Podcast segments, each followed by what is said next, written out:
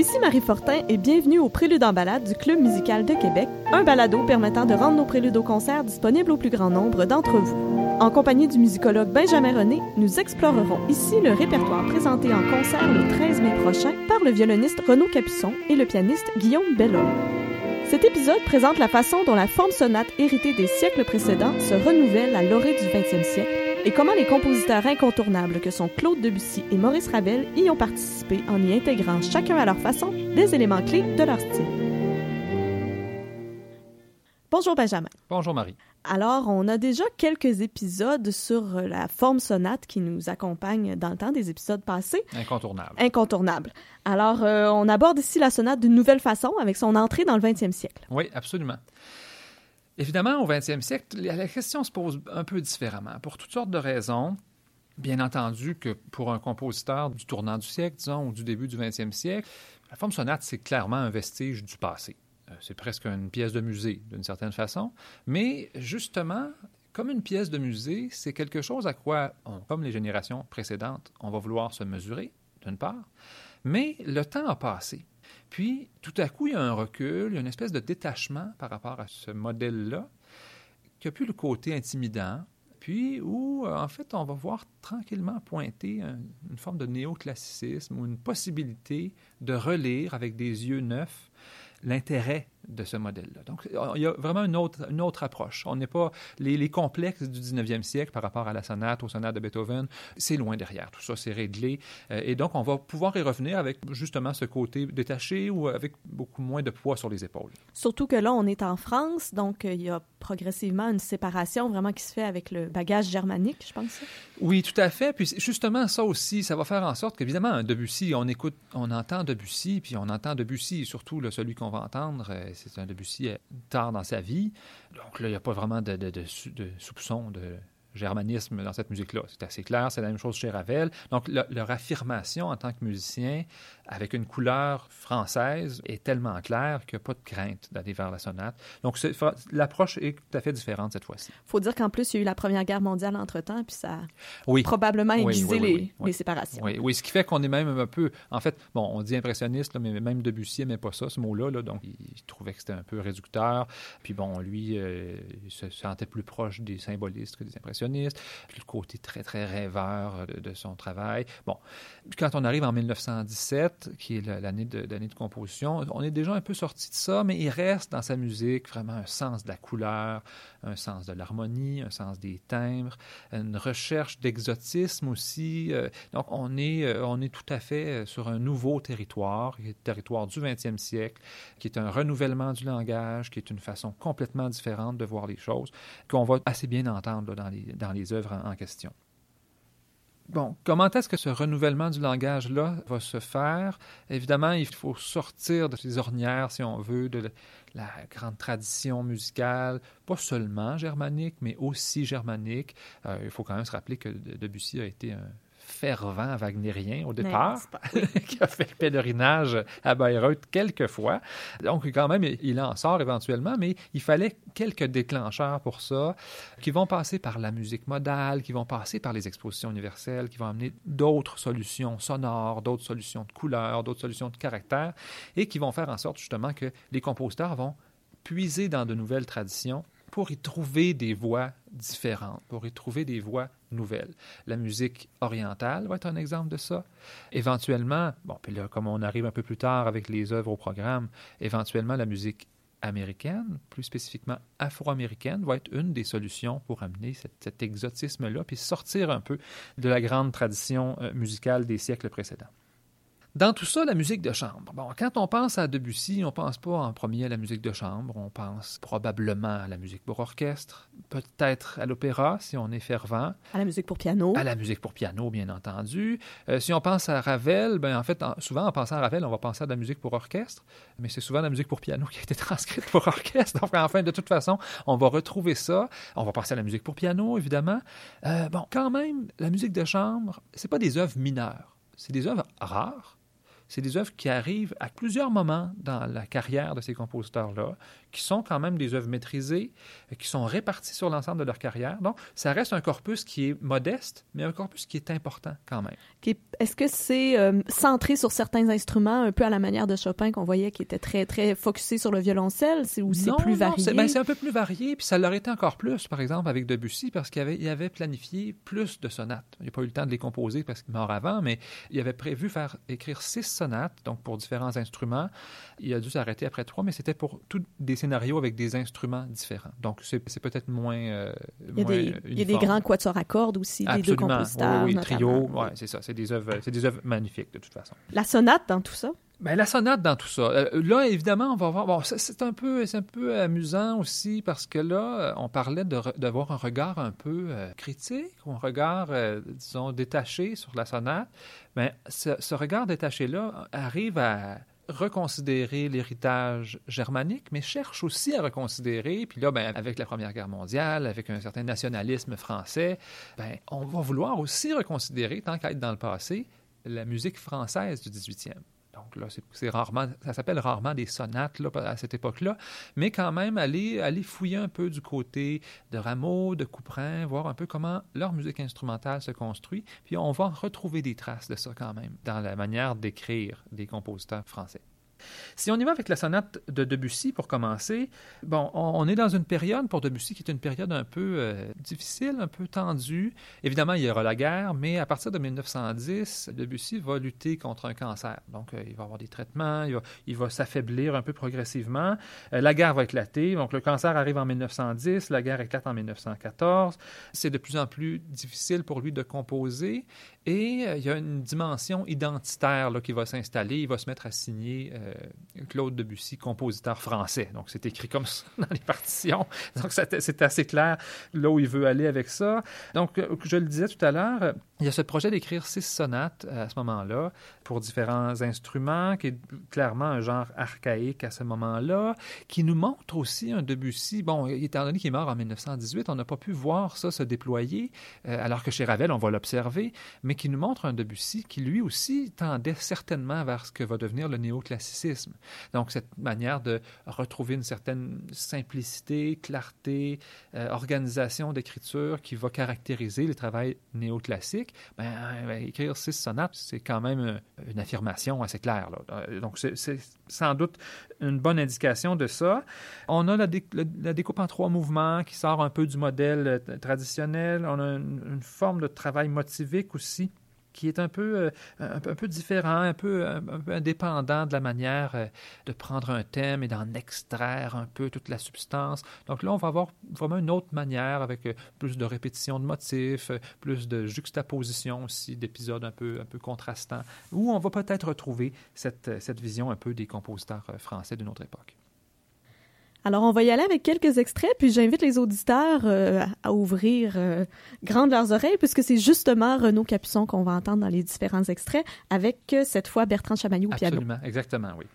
Donc, pour le premier mouvement, on commence, bon, on va revenir un peu à une, forme une forme de récitatif d'une certaine façon, donc une, mélodie qui s'organise progressivement, puis on va déboucher justement sur un thème où il y a une rythmique un peu plus constante qui va finir par s'imposer.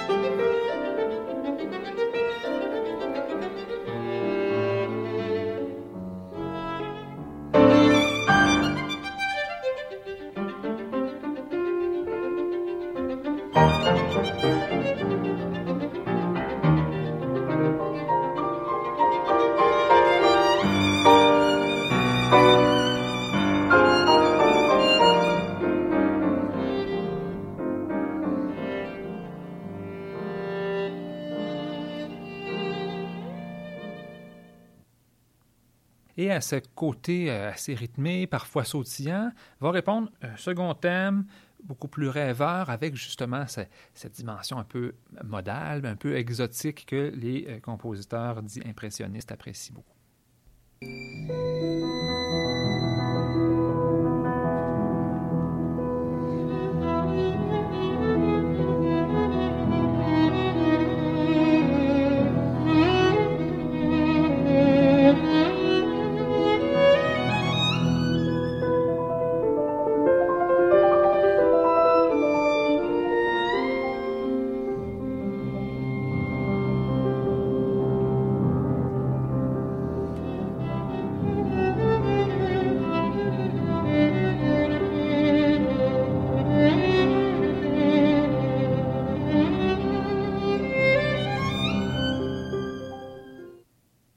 Et dans le reste du mouvement, on entend assez bien cette façon un peu debussiste de faire les choses, où on n'est pas dans...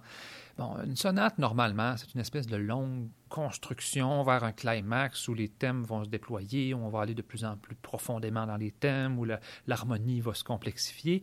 Ici, c'est pas ça. Donc ici, c'est Debussy qui va reprendre des fragments de ces thèmes-là, de ces motifs, leur donner un éclairage particulier en changeant l'harmonie, en changeant le registre, en changeant l'attaque, mais il y a quelque chose de statique d'une certaine façon. On n'est pas en route vers le sommet. On est dans une espèce de déambulation un peu rêveuse.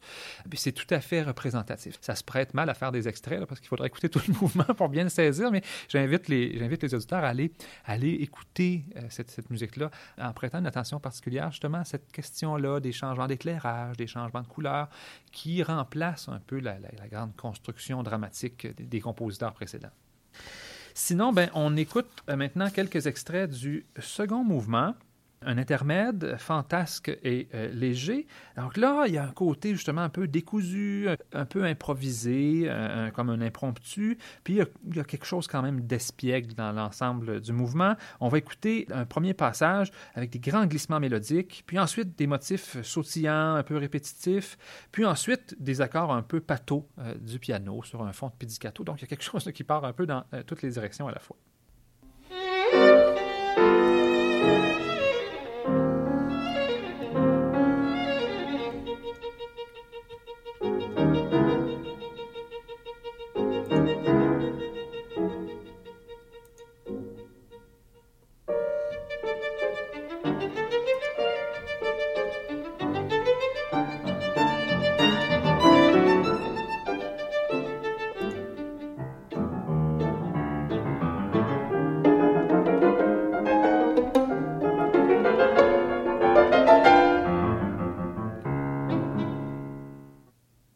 L'espièglerie n'exclut pas une touche d'exotisme, une touche de rêverie. Donc, on va y revenir avec un deuxième élément qui rappelle quand même un peu ce qu'on avait dans le premier mouvement.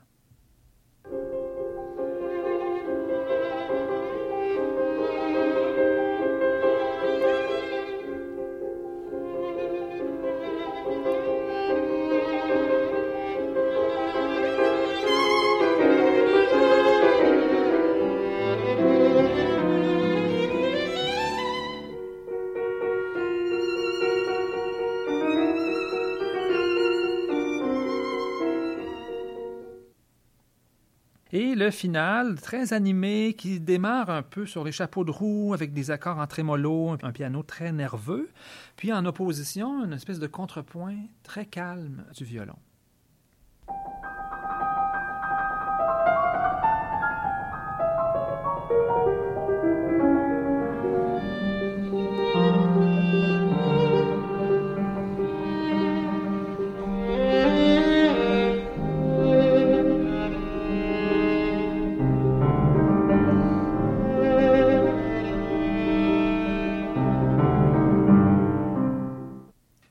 Très animé va se mettre en place ensuite dans quelque chose qui ressemble un peu à une espèce de moto perpétuel, une espèce de mouvement perpétuel. Et c'est le violon dans une espèce de tournoiement qui va lancer ce mouvement perpétuel-là, qui va éventuellement rebondir dans la partie piano et s'installer dans les, dans les basses.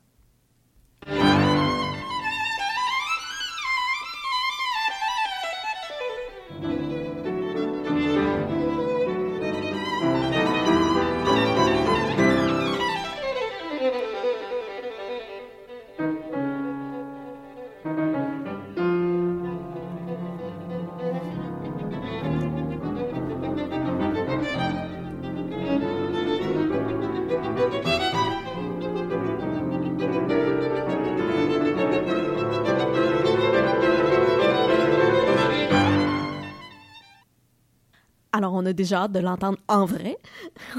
on passe maintenant à Ravel. Absolument. Donc, avec Ravel, Comme pour Debussy, la musique de chambre n'est pas absolument centrale, c'est un peu périphérique, mais il y en a un peu tout au long de sa carrière, puis on, y trouve une grande maîtrise d'écriture. Euh, Ravel est un, compositeur très soucieux de contrôler son écriture, d'avoir vraiment des résultats précis. Donc, il y a une façon d'aborder la musique. On va y revenir, mais dans l'écriture, on le sent. Euh, même si veut se libérer de certains modèles, il va quand même euh, avoir des, serments d'allégeance vont, qui vont avoir lieu. On va euh, ici trouver toutes sortes d'exemples, justement comme c'est assez familier chez les compositeurs français de l'époque, d'un certain exotisme. Et un des exotismes en question, mais ça va être la musique afro-américaine. Euh, le deuxième mouvement s'intitule Blues, donc ça nous met un peu sur la, sur la piste. Bon, on dit blues, c'est, un peu jazz en général. Il y a toutes sortes d'éléments qui vont, qui vont apparaître, mais blues est quand même pas bête. C'est, assez, euh, c'est assez proche de ce qu'on, qu'on entend. C'est pas la seule œuvre de Ravel qui fait entendre des accents assez jazz oui, ben, je pense que Ravel a rencontré Gershwin d'ailleurs, hein, ah, puis il y a eu euh, amorce d'amitié. Oui, absolument. Un, respect mutuel, très certainement. Puis, euh, si quand on écoute le concerto, euh, le concerto en sol de Ravel, il y a évidemment des sonorités qui sont clairement inspirées. c'est presque contemporain d'ailleurs de la sonate, qui date de ben, assez longue écriture, encore une fois, composée entre 1922 et 1927. le concerto est composé juste un peu après. Donc, on est, on est dans, cette, dans ces eaux-là. les années 20, évidemment, c'est les années folles, c'est les années où le jazz arrive en France, où les Français découvrent le jazz. Certains groupes américains vont venir faire des tournées. Euh, éventuellement, au milieu des années 20, il y a des disques qui vont arriver aussi. Donc, c'est une espèce d'engouement euh, de ce, de ce moment-là, très, très clairement. Ça va lui permettre d'amener ce côté pittoresque, euh, ce côté un peu descriptif aussi. Là aussi, ça nous ramène un peu à ces compositeurs français d'une autre époque pour lesquels il y avait souvent un mouvement qui était un peu peu pittoresque, justement, où on, où on reprenait ou bien une danse, euh, une danse exotique de telle tribu lointaine. Ou, euh, donc, quand on pense à Rameau, par exemple, ou même à Lully dans certaines suites, euh, on, voit que Ravel, quand même, penche un peu de ce côté-là, malgré le, néoclassicisme du fait d'utiliser une sonate. Donc, il y a quand même un, un réseau d'influence qui vient irriguer une œuvre comme celle-là. Euh, c'est une dernière œuvre de musique de chambre pour Ravel. Ça a été assez long euh, de composer cette œuvre-là. Il s'était mis des exigences sans doute aussi parce qu'il a décidé de composer sa sonate après avoir entendu les sonates pour violon de Bartok, qui avait beaucoup impressionné. Il a voulu aller un peu de ce côté-là, donc euh, toucher à une écriture moderne, mais en même temps assez classique dans sa structure, dans sa forme, puis en même temps avec une touche d'exotisme où on permet à des structures musicales non occidentales euh, de, se faire un chemin. Donc, on sent bien qu'il y a tout un travail derrière ça, puis toute une recherche quand même dans l'écriture.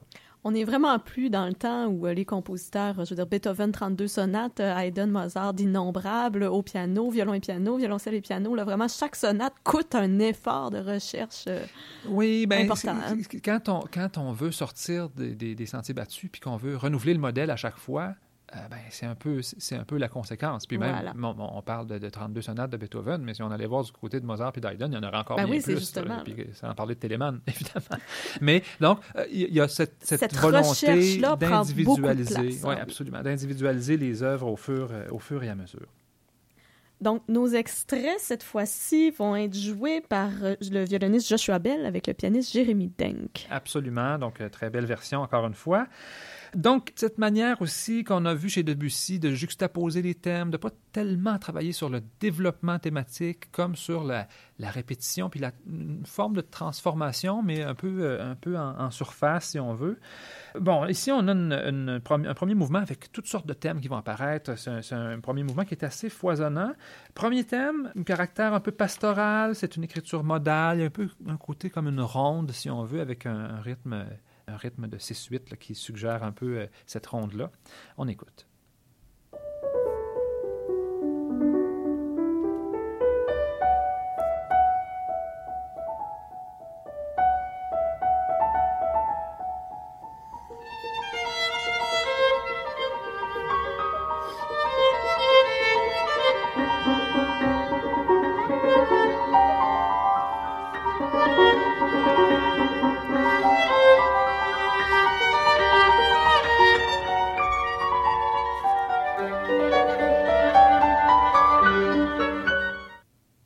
Le second thème lui va arriver euh, sur une espèce d'ornementation un peu étrange d'un motif qui compte plusieurs notes répétées. Donc on- là, là aussi, on a une sonorité qui est un peu particulière.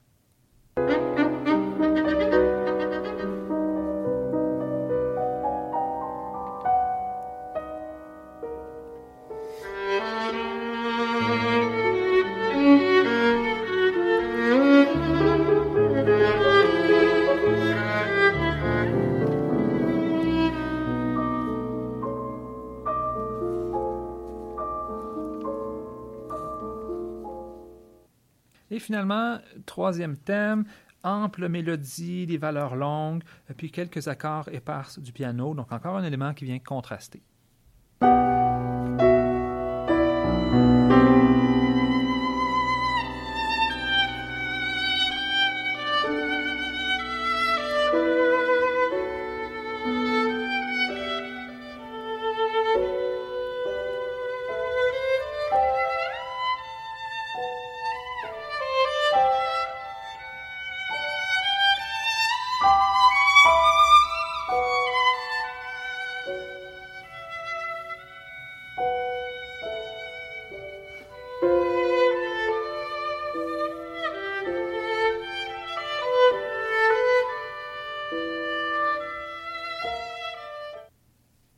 Parlais plutôt de cette idée que dans les modèles un peu de la sonate, on a cette construction dramatique euh, qui progresse vers une espèce de sommet, puis souvent qui se termine par une grande coda très, très affirmée avec les, cadences sans fin. Quand on est chez Beethoven, c'est assez courant quand même qu'on va avoir des finales comme ça. On va bien entendre ici la fin du premier mouvement qui montre bien comment est-ce qu'on est complètement sur un autre territoire et comment est-ce qu'au lieu de cette espèce de fin affirmée, puissante, on a une espèce d'évaporation progressive des éléments.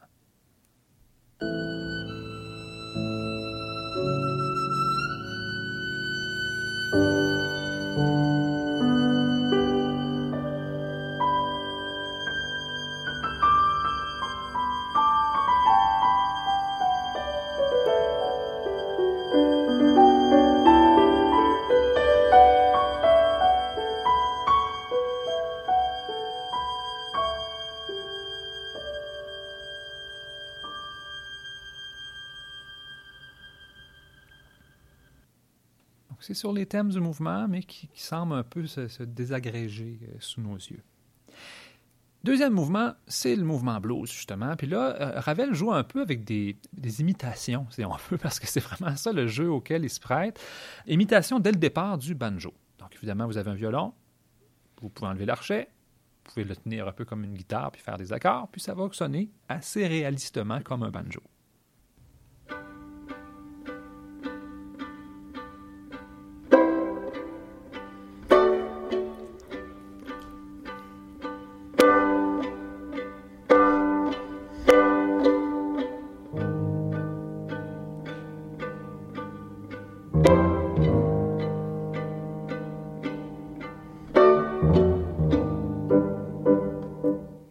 Les syncopes du jazz qui sont là. Ben oui, à la base. Puis ensuite, ben même quand le violon va prendre son archet, ben là, on va avoir, euh, on va avoir les inflexions de Blue Note, un peu comme si on écoutait Bessie Smith en train de chanter, puis il va y avoir quelque chose de très langoureux, puis d'un peu traînant, qui rappelle tout à fait cette idée du blues.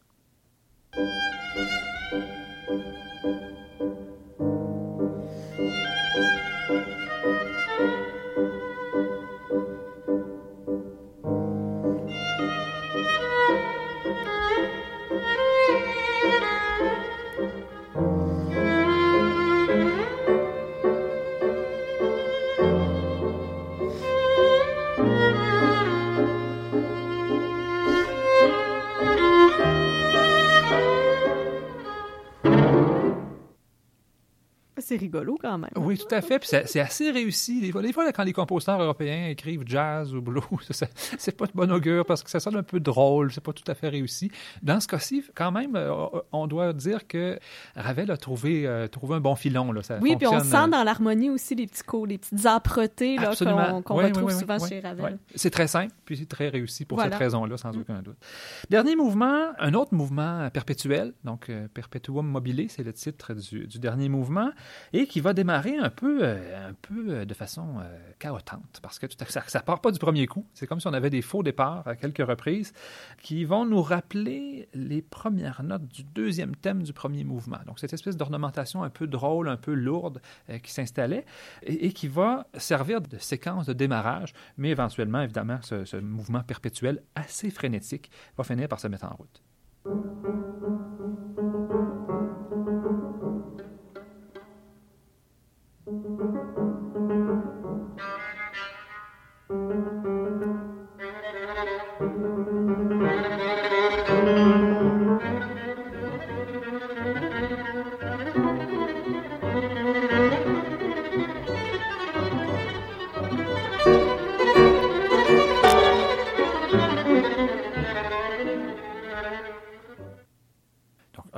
Du premier mouvement. On écoute un peu plus loin. Écoutez bien la partie de piano, puis un petit quelque chose du blues du deuxième mouvement qui trouve son chemin.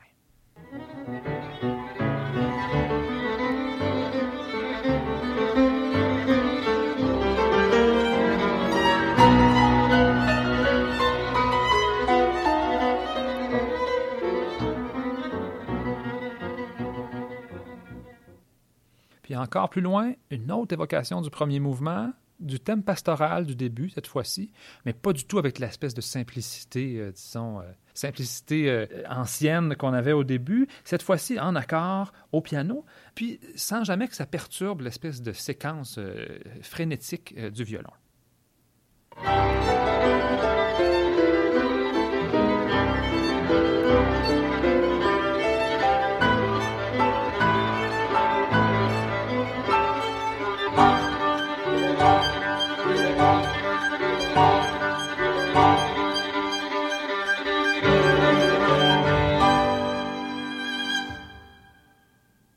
Ce qui est amusant ici, c'est que finalement, en écoutant tous ces thèmes qui reviennent, cette idée des thèmes cycliques, pour un compositeur si français que Ravel et si néoclassique, il est tout à fait dans les idéaux romantiques de cette grande sonate unifiée. Bon, elle n'est pas très grande, là, c'est c'est assez court comme œuvre, mais on voit finalement qu'on ne sort pas tant que ça des euh, grandes influences des maîtres du passé. Oui, ben deux siècles de bagages en sonate quand même, c'est sûr que ça laisse des traces même si on même si on trouve les moyens de s'en détacher. Absolument. Alors c'était donc les préludes en balade du Club musical de Québec. Pour poursuivre votre écoute, vous pouvez vous référer à la zone audio du site internet du Club musical ou vous abonner à nos balados diffusions. Pour la suite du programme de nos artistes invités, nous vous invitons à consulter l'épisode portant sur la sonate de César Franck. À bientôt!